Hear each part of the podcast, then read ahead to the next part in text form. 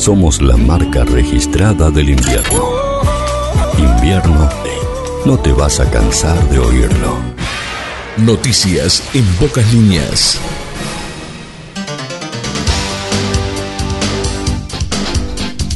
Hola y bienvenidos a la jornada de este lunes. Arrancamos una nueva semana en el aire de tu radio favorita y compartimos, como todos los días de lunes a viernes, a esta hora, las noticias en pocas líneas. Hoy lunes 4 de julio estamos transmitiendo en el Día Mundial de los Delfines en cautiverio. El objetivo primordial es acabar de una vez por todas con la retención de los delfines que se encuentran en cautiverio, así como el cierre de todos los delfinarios que actualmente existen en distintos países de todo el mundo. Hoy estamos recorriendo el día número 185 del calendario gregoriano. Quedan 180 días para finalizar el año. Noticias departamentales. Se cumplen los 200 años de la nominación de Carmelo y la ocasión merece tu participación. Espectáculos, gastronomía local, artesanía, juegos gratis para niños, atracciones para toda la familia en Plaza Artigas de Carmelo de 11 a 17 horas el día 23 de julio. Un nombre que cumple 200 es para celebrarlo y esa es la idea.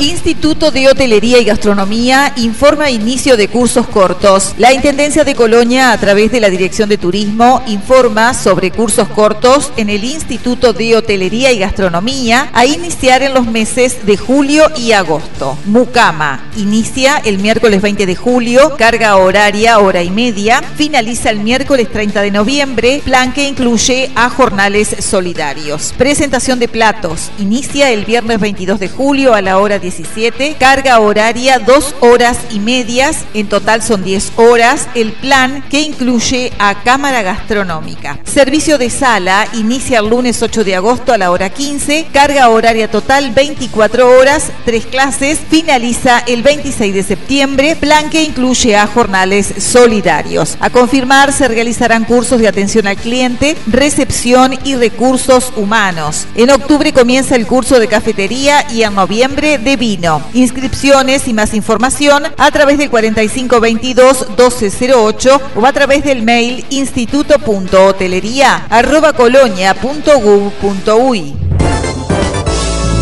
Comenzó a funcionar en la Intendencia la Oficina de Bienestar Animal. De acuerdo con el artículo 212 del presupuesto quinquenal vigente, el Intendente de Colonia dispuso que a partir del primero de julio comience a funcionar la Oficina de Bienestar Animal que dependerá orgánicamente del Departamento de Higiene y Servicios. Será el encargado de esta oficina el veterinario doctor Gabriel Fontana Sandri.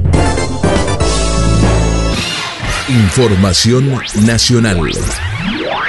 Hospital Tango, proyecto de tango en vivo como terapia para pacientes en Uruguay. Esta iniciativa busca llevar conciertos en pequeños formatos a espacios sanitarios y residencias de mayores, más que una medicina. Justicia intima al gobierno y a Pfizer a presentar información sobre la compra de vacunas. El juez del Tribunal de lo Contencioso Administrativo, Alejandro Recarey, hizo la solicitud en respuesta a un pedido de amparo. Manini Ríos recordó el aniversario del primer voto femenino en Uruguay. El líder del Cabildo Abierto celebró la fecha en Twitter y la clasificó como un importante jalón en la conquista de los derechos de la mujer.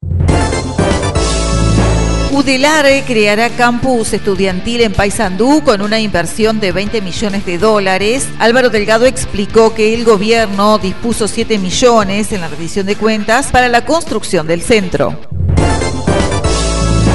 La población de lobos marinos es estable en Punta del Este y crece en Cabo Polonio. Estiman que en la última temporada reproductiva, en 2021, nacieron entre 57.000 y 61.000 lobos finos y casi 3.000 leones marinos.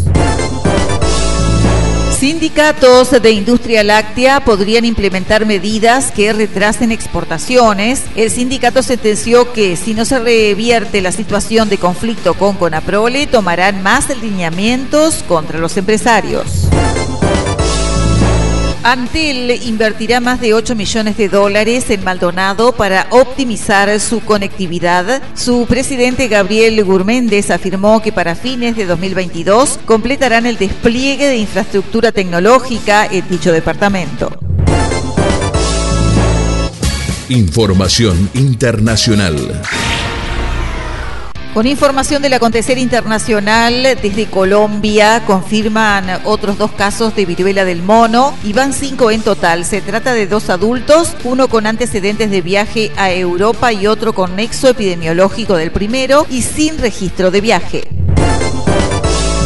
Desde Chile hay un leve repunte del COVID que aleja anhelos de levantar restricciones. Superó los 10.000 casos por tercer día consecutivo al registrar 10.522 en las últimas 24 horas y tiene una positividad mayor del 15%. Desde Argentina, Heber se reunió en Buenos Aires con el ministro de Seguridad argentino Aníbal Fernández. El titular de Interior visitó además a la Embajada de Uruguay y fue acompañado a la reunión con su homólogo por el embajador Carlos Enciso. Deportes. Hablamos del fútbol infantil, se jugó la tercera fecha del campeonato departamental de selecciones. Nueva Palmira recibió a sus pares de Tarariras en la remodelada cancha oficial. En la categoría 2009, triunfo de Palmira por 6 goles a 0. En la 2010, triunfo de Tarariras por 6 goles a 0. En la 2011, triunfo de Tarariras 4 a 3. En la 2014, triunfo de Palmira 4 a 1 en la 2013, triunfo de Palmira 3 a 0 y en la 2012, triunfo de Tarariras por 2 goles a 1. El día sábado culminó el campeonato Apertura de la Liga Palmirense del Fútbol Infantil. Vamos a repasar quiénes fueron los ganadores. Colón salió campeón en eh, la categoría 2014, 2013, 2012 y 2009. Sauce en las categorías 2010 y 2011 y en la categoría 2015 fue campeón Deportivo Juvenil la jornada del sábado, el palmirense femenino recibió el trofeo al ganar la Copa Integración en la ciudad de Carmelo. La misma fue jugada con equipos de Carmelo y las albicelestes fueron las mejores. En su último encuentro vencieron a Cerro Oriental y finalizado el encuentro recibieron el trofeo de la Liga Carmelitana. Hasta aquí hemos compartido las noticias en pocas líneas correspondiente a este lunes 4 de julio de 2022, un encuentro similar en la jornada de mañana. Gracias por su atención.